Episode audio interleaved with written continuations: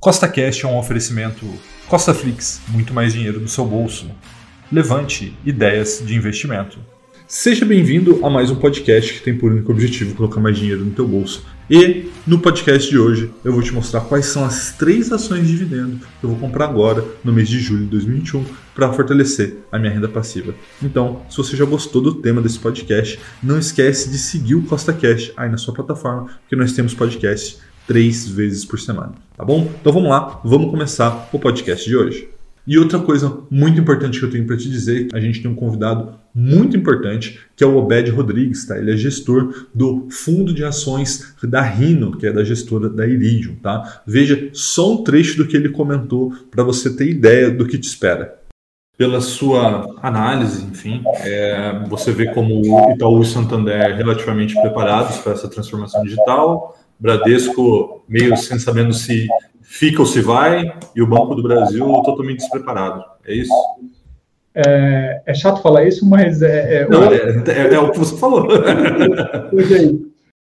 Bom, pessoal, você viu aí o que o Obed Rodrigues falou, tá? Ele não gosta muito do Banco do Brasil, mas eu gosto, né? Então, como esse vídeo é sobre os investimentos que eu farei no mês que vem, então eu quero falar sobre o Banco do Brasil e você está vendo aí que na sua tela está Dom João VI, rei de Portugal, que fundou o Banco do Brasil em 1808, quando ele estava fugindo lá das guerras napoleônicas, né? veio para o Brasil, ele fez um monte de coisa por aqui, entre elas fundar o Banco do Brasil. Então veja que é um banco muito tradicional, tá? E é um dos maiores e mais rentáveis do Brasil até hoje, aí, há mais de 200 anos. Tá? Como você pode ver, ele está sendo negociado nesse momento por um bom preço, né, por R$ 32,44. Tem um retorno sobre patrimônio de 10,57%. Isso equivale a um indicador preço-lucro, né, que é por quantas vezes essa ação está negociando em função do seu lucro de 6,9, ou seja, é um preço muito, muito interessante perante o lucro, né? E isso tem um motivo, né? Como você pode ver, não é todo o mercado que gosta dele, né? Como o Bed Rodrigues que você viu, e isso também se justifica aí por conta do seu crescimento negativo, né? ou seja, que ele está diminuindo. Né? Nos últimos cinco anos, as suas receitas caíram na média de 11% ao ano e o seu lucro caiu na média de 3,4% ao ano. E aí você pode falar, porra, Rafael, mas por que eu vou comprar uma empresa que está diminuindo de tamanho? Né? E na realidade, esses resultados são muito, muito influenciados por conta do ano de 2020. Tá? Então eu acredito que o Banco do Brasil sim vai voltar a crescer nos próximos anos, talvez não tanto quanto os bancos mais techs, que a gente vai falar sobre isso daqui a pouco, mas eu acredito que pelo preço atual, o Banco do Brasil faz muito sentido. Tá? Nos últimos 12 meses pagou R$ 2,02 por ação, que dá um dividend yield de 6,2%. E aqueles que têm ações do Banco do Brasil, assim como eu tenho, há mais de 12 meses, tiveram uma valorização pequenininha, né, de 2,5%, mas mais importante do que isso é o que vai vir pela frente. Eu acredito que o Banco do Brasil vai crescer muito, talvez até mesmo seja privatizado, vamos ver, e principalmente aí dividendos aí da ordem de 8 a 10% por esse preço atual que está sendo negociado no Banco do Brasil. Tá? O próximo é o Itaú, tá? também um dos mais antigos bancos brasileiros e atualmente é o maior banco da América Latina e ele é um dos mais preparados para o futuro dos serviços bancários, né? Open Banking e uma série de outras coisas que não vai nem ser eu que vai te dizer, vai ser o próprio Obed Rodrigues. É, não, é que assim, você está falando muito sobre valuation comparativo, né? Ou seja, eu pego uma métrica de, um, de uma outra empresa do mesmo setor, que às vezes nem é aqui do Brasil, porque no Brasil não tem, eu começo a tentar fazer inferências, né? Porque afinal de contas não tem muita referência, então eu tento pegar referências. E olhando nisso, né, é, pegando o próprio BTG, por exemplo, hoje você tem Banco do Brasil negociando inclusive abaixo do valor patrimonial.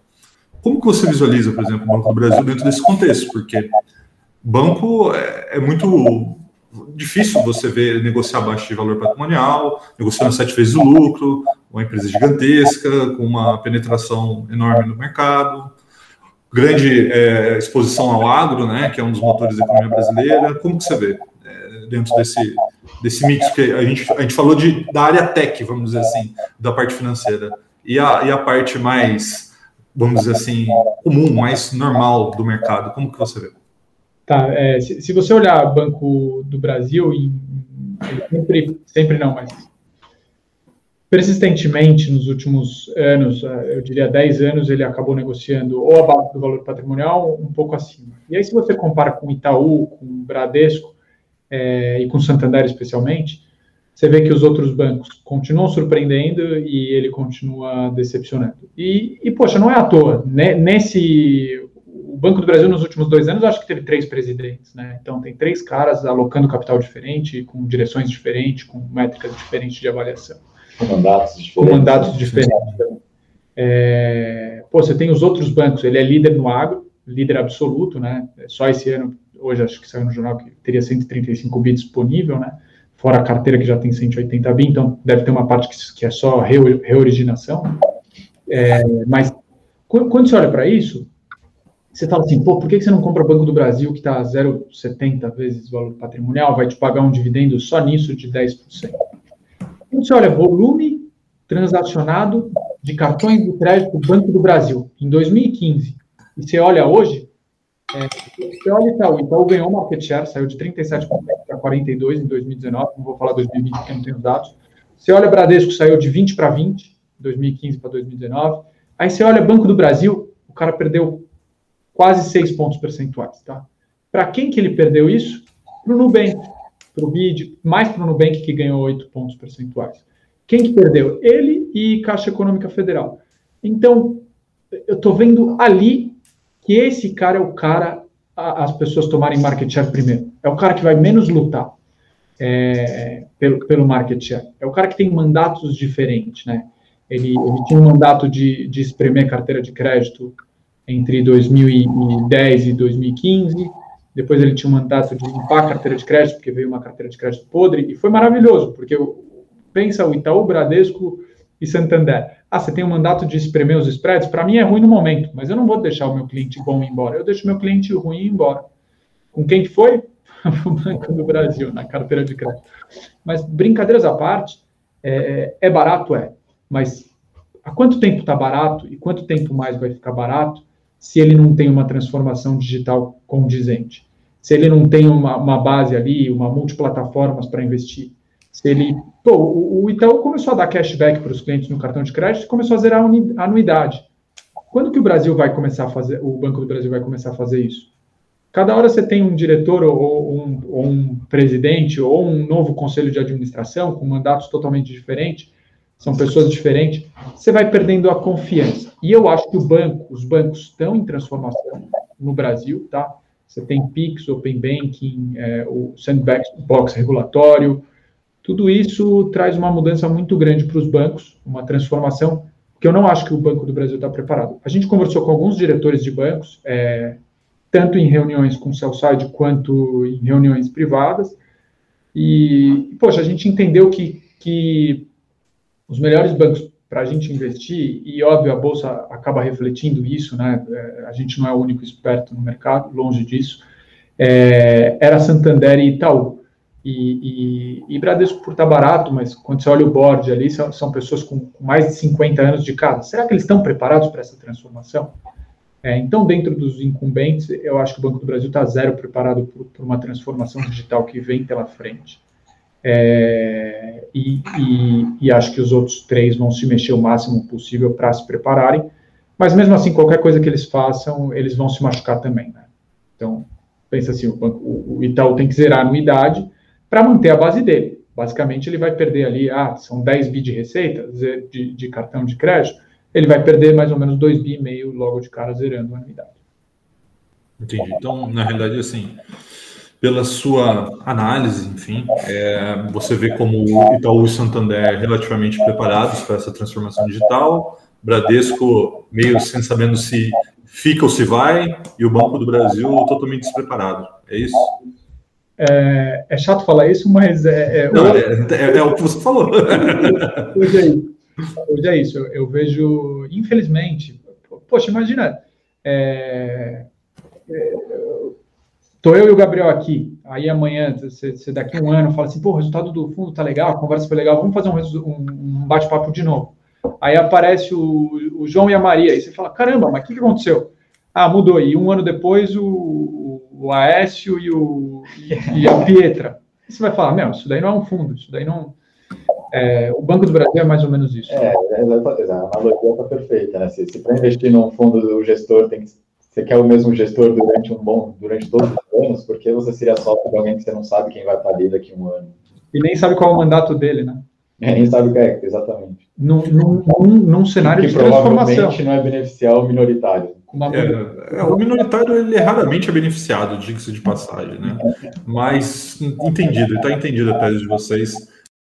Você viu aí um pequeno trecho da entrevista do Obed Rodrigues, né? Foi mais de uma hora de conversa onde a gente conversou sobre vários nuances do mercado, não só sobre os bancos, conversamos sobre varejo, conversamos sobre vale, commodity, uma série de coisas, tá? Então, continuando aqui, falando sobre Itaú, né? A gente acabou saindo um pouco do assunto Itaú por conta aí da entrevista do Obed Rodrigues, mas voltando, né? Itaú é uma das empresas que eu pretendo comprar sim nesse mês de julho, né? Está sendo negociada nesse momento a R$ 26,86, né? Pelo YouTube 3, que eu prefiro comprar as ações ordinárias do Itaú, que tem um retorno sobre patrimônio de 14,34%, está sendo negociado nesse momento por um PL de 11,43, que não é exatamente uma barganha, mas muito por conta disto é por conta do ano de 2020, né, que pressionou o lucro dos bancos e a gente deve ver eles voltar a crescer nesse ano de 2021 e também 2022.